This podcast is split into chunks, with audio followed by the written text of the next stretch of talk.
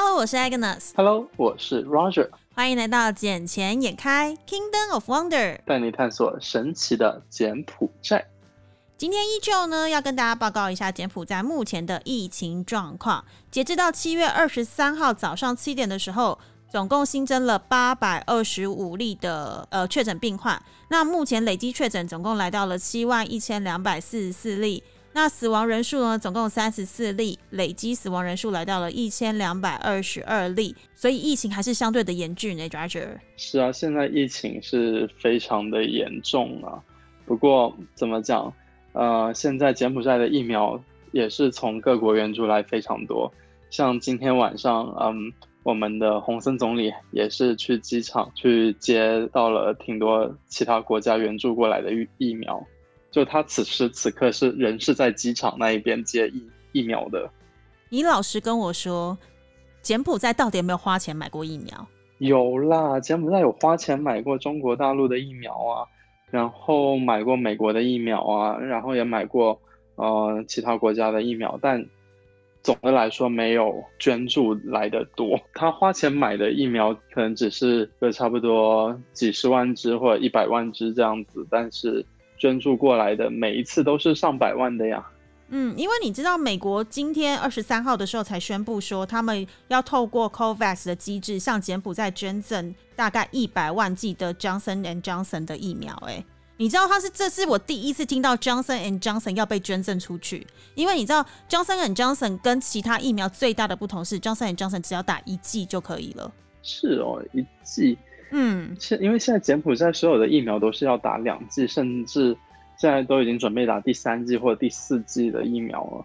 因为像我跟我同事他们，呃，我们有去做抗体检测嘛，但检测出来的结果都是，呃，快要已经没有抗体了。所以，而且洪森总理他也是有讲过说，呃，可以让已经接种完两剂的疫苗的人员去准备接种第三剂疫苗，这样子。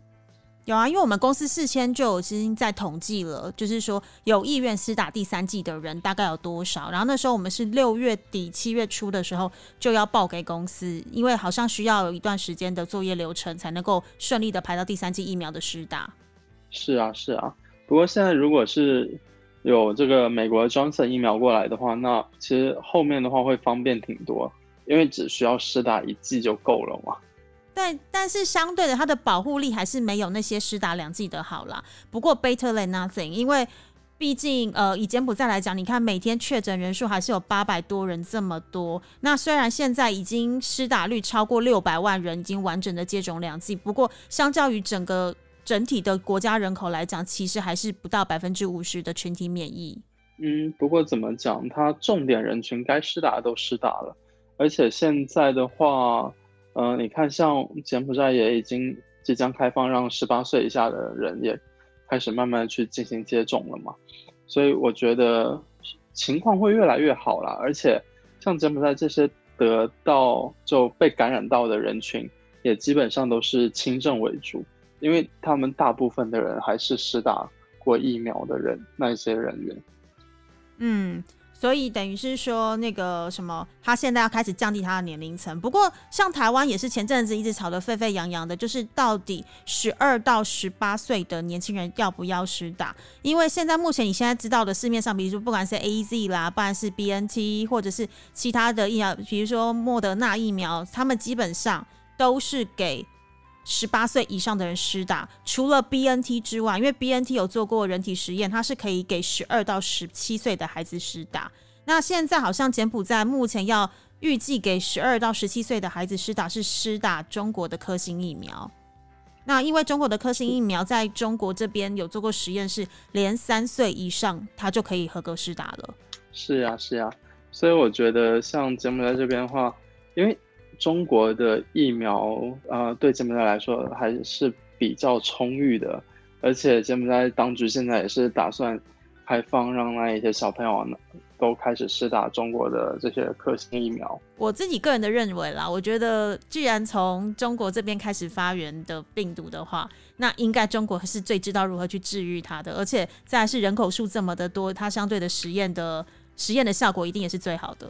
好好说话哦，它不是从中国发源的哦。呃，可是在世界知道的时候，这个新闻是从中国出来的啊。那是在中国呃，怎么讲爆发的？它不是在那里发源的 啊。好好，在中国大爆发，然后被全世界知道。但是不是中国这边是第一个地方，第一个案发现场，我们不清楚。对的，是吧？但好了，我。不要曲解了这个真实的意思，好吗？好啦，反正对我而言，只要被 WHO 认可的疫苗都是好疫苗。不管是中国科兴、中国国药，我们知道的英国 A Z 或德国 B N T，或是美国莫德纳跟 Johnson Johnson，只要是被 WHO 认可的疫苗，有效的防御跟制止这个 COVID nineteen 继续的扩张跟侵害我们人体的安全的，只要能够有效的预防，我都认为它是好疫苗。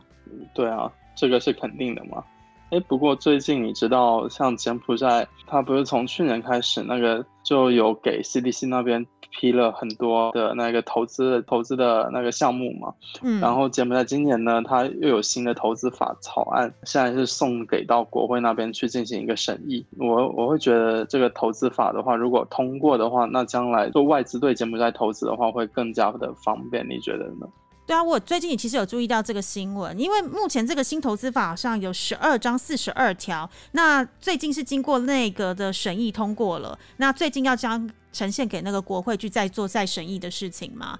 那他们这一个新的投资法其实是对于柬埔寨各个产业进行了重新分类，那符它是以符合国家发展需求为原则的这些产业，然后希望是。政府未来这五到十年能够吸引其他外资进来，然后重要帮柬埔寨发展的一个一个一个很很重要的一个法案。姐姐，你是酒喝少了吗？怎么还那个嗓子还不太好了？你刚刚有发现我的嗓子突然哑掉，对不对？我刚刚已经哦一口痰卡在我喉咙，然后差点过不去。我还想说，我刚刚隐藏的挺好的，没被发现，就你还干嘛给我戳破？好了好了，我我们继续来讲这新投资法的事情。好了，那新投资法的部分的话，是大概在今年或是明年的年初会生效。那其实呢，因为你知道柬埔寨它跟不管是跟中国有自贸协定，然后也有个简韩的自贸协定，还有区域全面经济伙伴的什么关系协定 （RCEP） 有没有？然后还有美国啊，跟英国的这个惠普之 GSP，还有跟欧盟的 EBA 框架。其实柬埔寨对外已经签了非常非常多跟各个国家的合作，那也希望。能够借由这个状况来讲，代表着很多外资是希望能够进来到柬埔寨投资，所以这个新的投资法，我相信只要它通过之后，就能够吸引更多更多的外资跟外商能够来柬埔寨这边，能够更顺利的发展。是啊，因为我有关注到里面有一条是有讲到那个什么税务的优惠政策，那这样子的话，其实只要税务给那一些。投资商提供了便利的话，他们肯定会有更多的行业、更多产业可以进来，去帮助柬埔寨的未来发展的更好的。我觉得。嗯，可是其实它不只是对于税务啊，我大概把它整理了一下，然后它大概其实会有七大点的不同。它第一个的部分的话，是以前我们的旧的投资法，它只能批准两百万以下的项目，但是现在透过新的投资法的话，它的未来省级投资小组的委员会，它就可以批准比两百万更大的金额投资项目了。而且再来是过去啊，比如说我是外国的投资者，我要去申请的那个投资过程会那个手续非常的繁杂。那一旦这个新的投资法生效之后呢，我们这些投资者将不必缴纳引进投资项目相关的进口税。这个就是应该你刚刚提到那个税务的问题。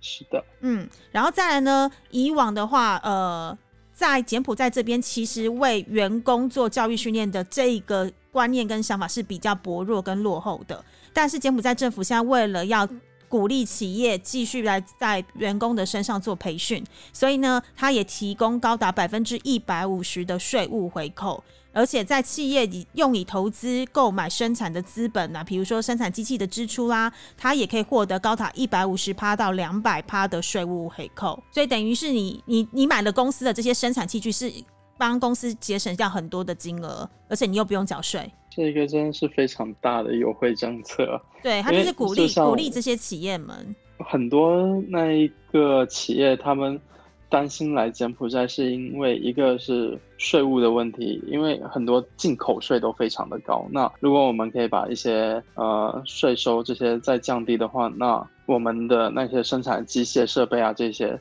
它的成本就会减低非常多。它现在就是对我而言，我觉得它不只是减低，因为比如说我今天假设买了一个机器设备是一百万好了，我现在的税务回扣是它的百分之一百五十到两百趴，等于是 double 的减免呢。所以对于企业来讲的话，我会更愿意来帮这自己的公司投资啊。是啊，因为这个的话，一百五十万的机器买进来，那我之后我 double 的税收可以减免的话，我为什么不这样子做呢？我可以利用我 double。的税收被减免掉那些税收，我可以用它来做很多事情，比如说我优惠给我工人呐，他们的补助啊、餐食啊这样子，可以补助的更好。那员工的生活过得更好，当然我们的厂啊、我们的企业也会发展的更加繁荣啊。你刚刚讲到餐食的这个部分的话呢，在新的投资法里面也有特别提到，因为他为了鼓励厂商帮员工提供更好的工作环境。所以呢，厂商可以利用设立方便员工的场所，比如说你刚刚讲的工人的食堂啦，或是宿舍，或者是育婴室的等等。有关建设费用呢，将可被充作开支抵扣利润税。而且草案呢，还非常鼓励企业跟当地的教育机构合作，为员工提供在职训练。那讲到这个，我就会想到我一个朋友，就是一个台湾的朋友，他们在贡布那边呢，他们是买下了一个 resort，那他们。买下 reso 呢？他们有一点是取之于社会，然后用之于社会，然后再归还给社会的一个概念。因为他们去跟当地的教育机构来做合作，然后让他们的学生能够到他们的企业这边来进行一个实习。那实习完毕之后，只要他们还会挑选一些优秀的学生到台湾来这边做再一步的进修，当成。呃，培育成种子的教练，等到那些学已归程之后，再回到柬埔寨去来教育当地的一些呃未来对于餐饮啊、饭店经营这些有兴趣的孩子们，让他们能够不只给他们钓竿，还教他们如何捕鱼，就是一种授人鱼不如授人鱼的这一种概念对啊，所以等于是这个应该是完完全全符合这个新投资法的精神。是啊，因为我觉得这样子的话，就会让柬埔寨产生出非常多的技术工人，而不仅仅就只是出体力劳动，而不是智力劳动或者是专业技术劳动的人员。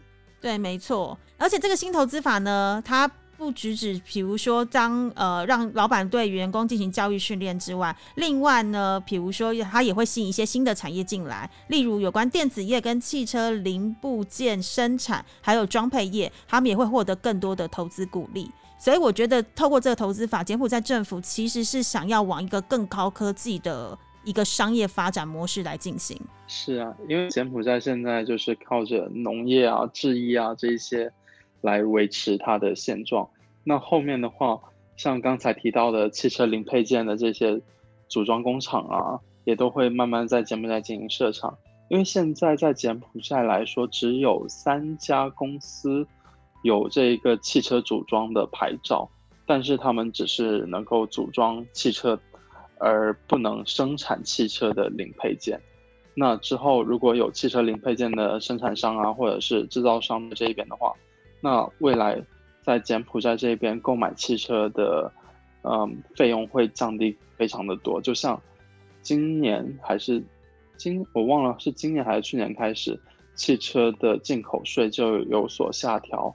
像我前几前段时间买的那一辆车吧，如果是在进口税还没有下调之前，它应该是卖差不多应该是在七万多左右。但现在下调之后，就只剩下到五万这样子，也差太多了吧？对啊，就柬埔寨的车税、汽车进口税还是挺高的。但是你从原本七万块，然后变成五万块，其实减免的非常非常多哎。是啊，而且这是新车，这也不是什么二手车啊什么的。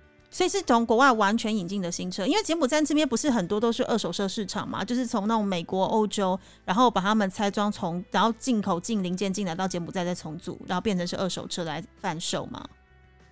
对对对，很多都是二手车，但是就也是会有新车嘛，就讲就你去那一些什么像 HGB 啊，就比较有牌子的这些集团下面，然后去他们四 S 店买的话，那些总是新车呀。哦，你是说就是吴先生进口的那些就对了。是的，就吴先生他们其中的一家店买的。啊，就吴先生那边买的就对了。是的，吴先生是我们柬埔寨的，吴先生是我们柬埔寨的汽车大亨。非常大的大亨，他不只是汽车啦，然后餐饮界也是挺大的。哈根达斯也是他的，对不对？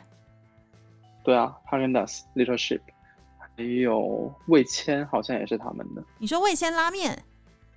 对啊。哇塞，他真的是跨足很多不同的产业，然后每个产业都是算是呃各个领域的佼佼者。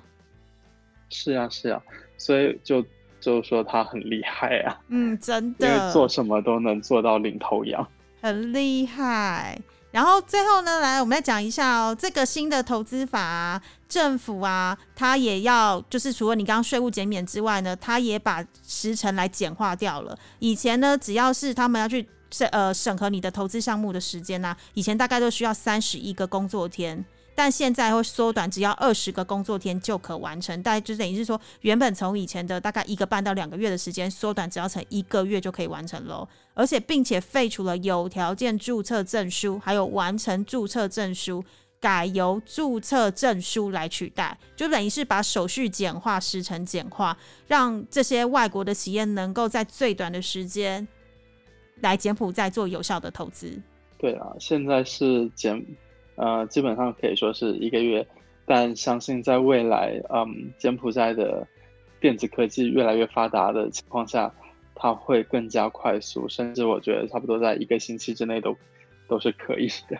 对，我也觉得有可能。哎，可是讲到这边，我就想到一件事了。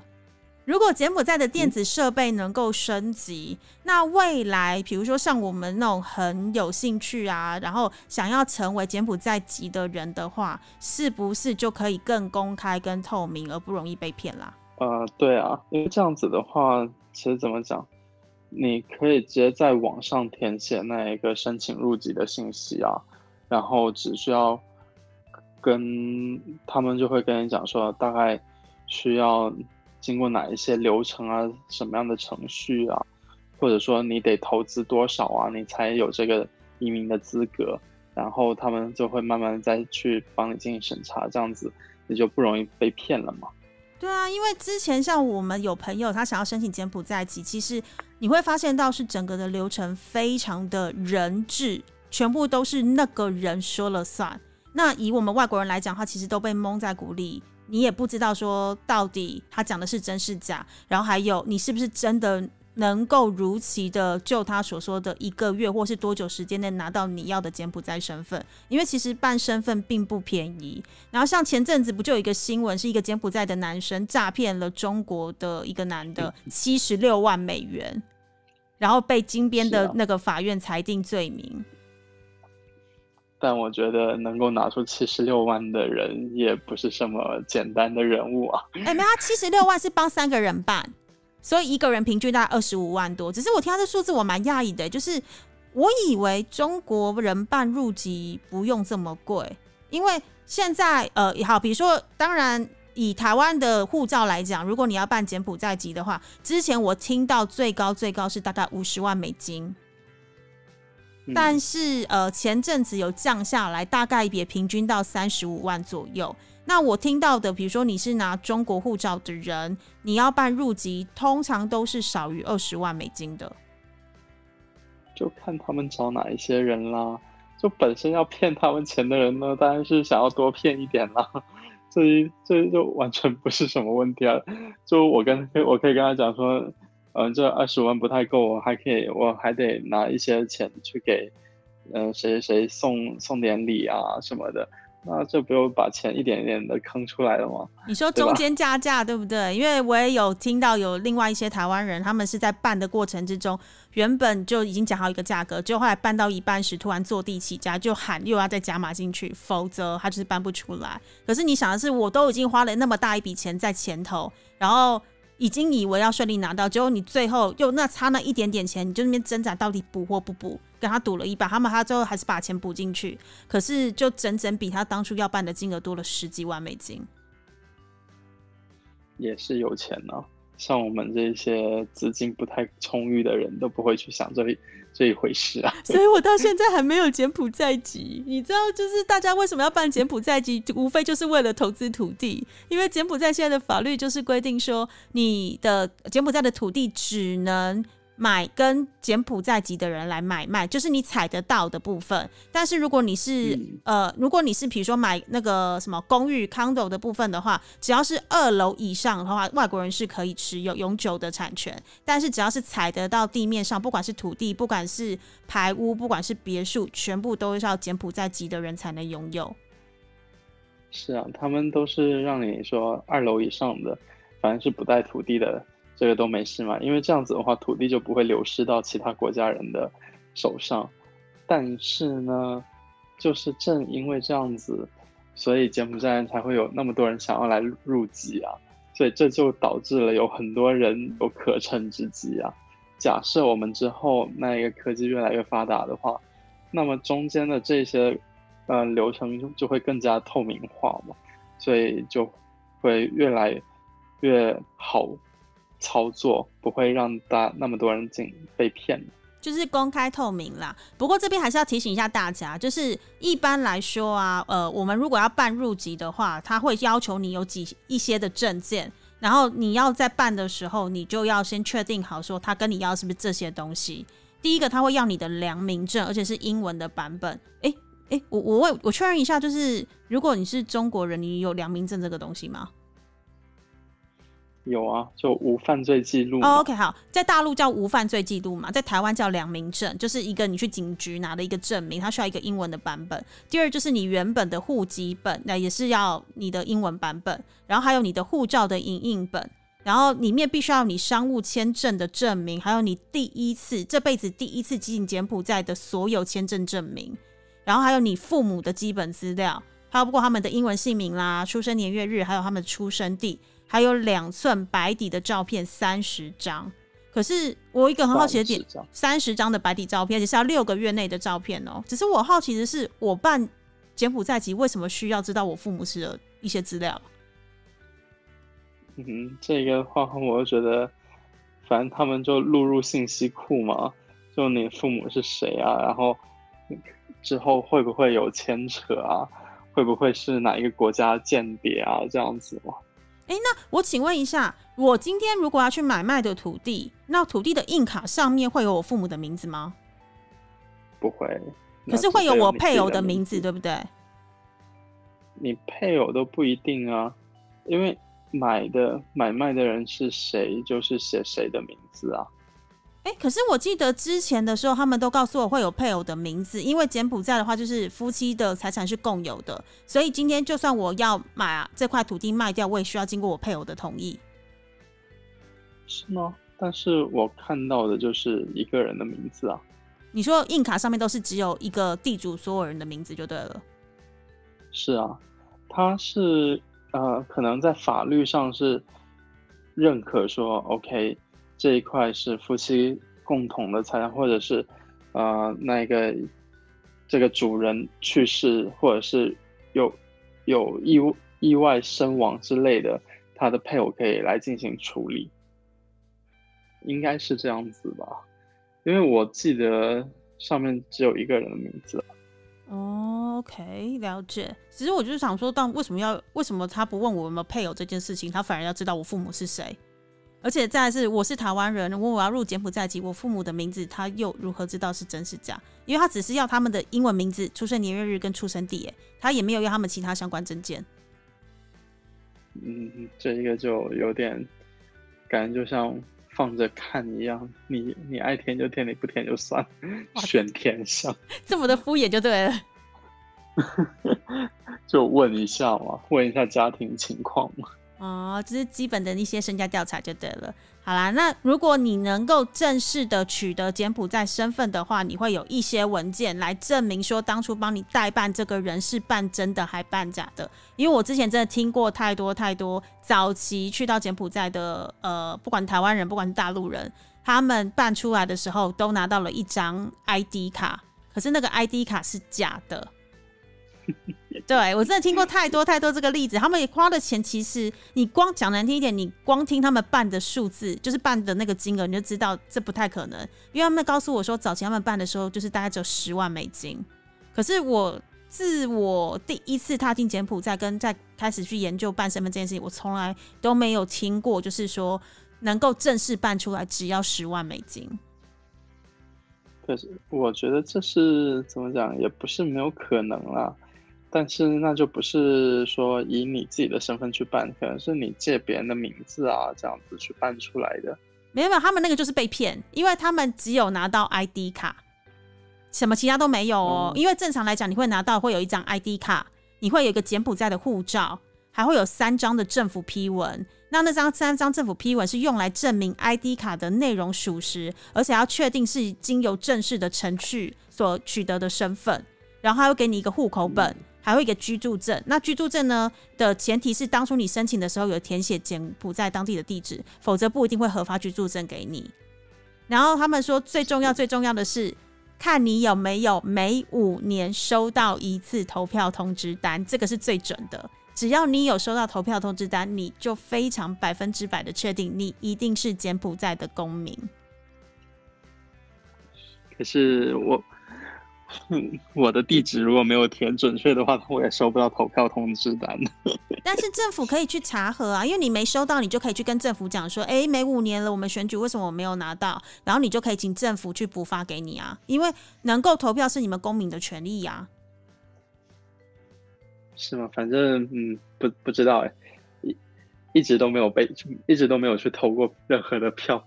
我一直是公民啊。啊？你也不是公民啊，你跟我一样，我们是在柬埔寨打拼的外国人。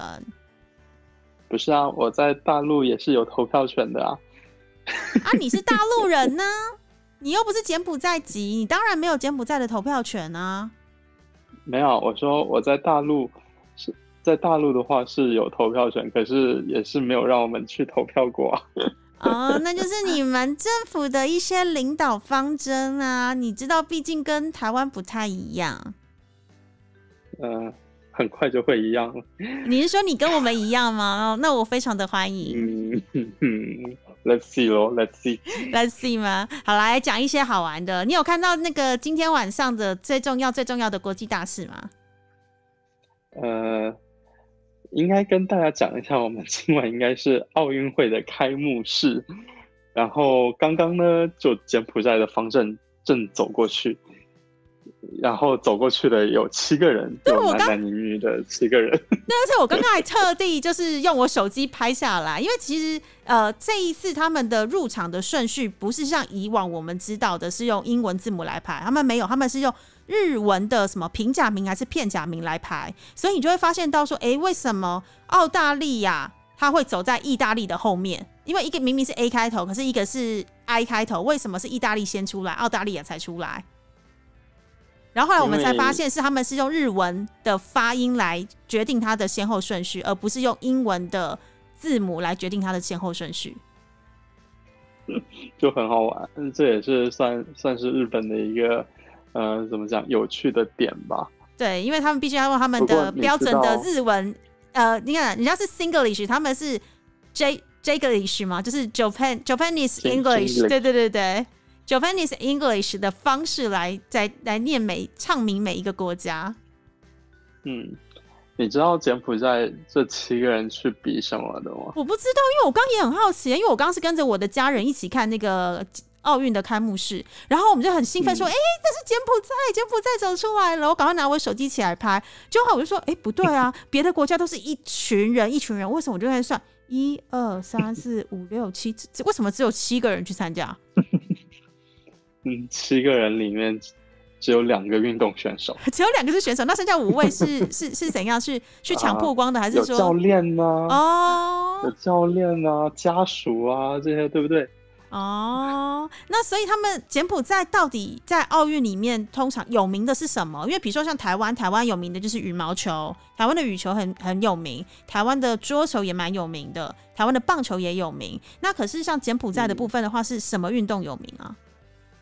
柬埔寨的话，其实每年进去的，嗯，按理说应该是柔道啊，这柔道、跆拳道这一些，但今年有点，嗯，有点奇奇妙啊，就是进了两个都是游泳选手，一个是男子五十米自由泳，一个是女子五十米自由泳。那那只有这两位，那剩下的选手呢？剩下的就像我刚才讲了，教练呢？不是，我是练呢？不是，我是说，你不是说以往有名的都是柔道啊这些的？那那些选手为什么没去参加？啊，那就是没有选上啊，就就是奥奥运选秀的时候被刷下去啊。那所以柬埔寨是非常就是倡导或倡行游泳这个运动的推广吗？因为虽然是虽然。呃，我很好笑，是我去柬埔寨之前，我是一个完全不会游泳的人。可是因为柬埔寨真的太热了，而且几乎每一个公寓或每一个饭店都有游泳池，所以我为了这件事情，我特别回台湾学游泳。虽然我现在的姿势还不是非常的正确，但至少我已经能够在水里待上一阵子，然后能够来回游个十趟是没问题的。那只是柬埔寨，我没有听到太多人就是在训练游泳这件事情，还是说因为天气太热，每个人会游泳都是与生俱来？嗯，那当然不是啊。虽然与生俱来归与生俱来吧，但是你要游得快、游得好，那又是另外一回事啊，对不对？像柬埔寨的游泳，我真的之前好像也是没有听过，就这次嗯。有点莫名其妙，为什么是游泳的进进到了奥运会里面？然后我在想，这个他的那个什么游泳速会有我以前我大学时候的速度来得快吗？因为我大学也是游泳队的啊。对 我我之前有听你讲说你以前是游泳队的，可是你现在的身材应该啊不要讲不要讲啊不要讲啊。嗯，应该应应该应该应该已经已经已经不复当年了。我现在做其他的事情好吗？啊，例如呢？不用游泳了。例如呢？例如卖炸鸡啊。我跟你现在都是在跟原本健身啊、游泳的东西，要下去卖炸鸡，完全是走背道而驰的路线。因为想想还是卖炸鸡比较赚钱。嗯，好好好好啊，人人生人生不同阶段会有不同的想法了。总之呢，今天就是我们奥运的开幕了。那我们也就是衷心的希望，不管是柬埔寨的这两位优秀的选手，或者是台湾的选手，或者是大陆的选手，大家都能够夺牌夺冠，然后为自己的自己的地方、自己的土地争取一口气。是啊，不管怎么都要争一口气啊。要输也不能是最后一个呀！不会的，我相信大家都很棒的啊，我相信我们这三个地方的人都会很厉害的。那我就让我们拭目以待，我还挺期待看到我们柬埔寨队出场的。啊，我也蛮期待的。如果有看到那个什么相关的影片的时候，我们再把它录下来，然后再丢到我们的 IG 上面去。嗯，OK。嗯，那我们今天简简给大就到这里喽。对，那就先这样子喽。大家晚安，晚安喽，拜拜，拜拜。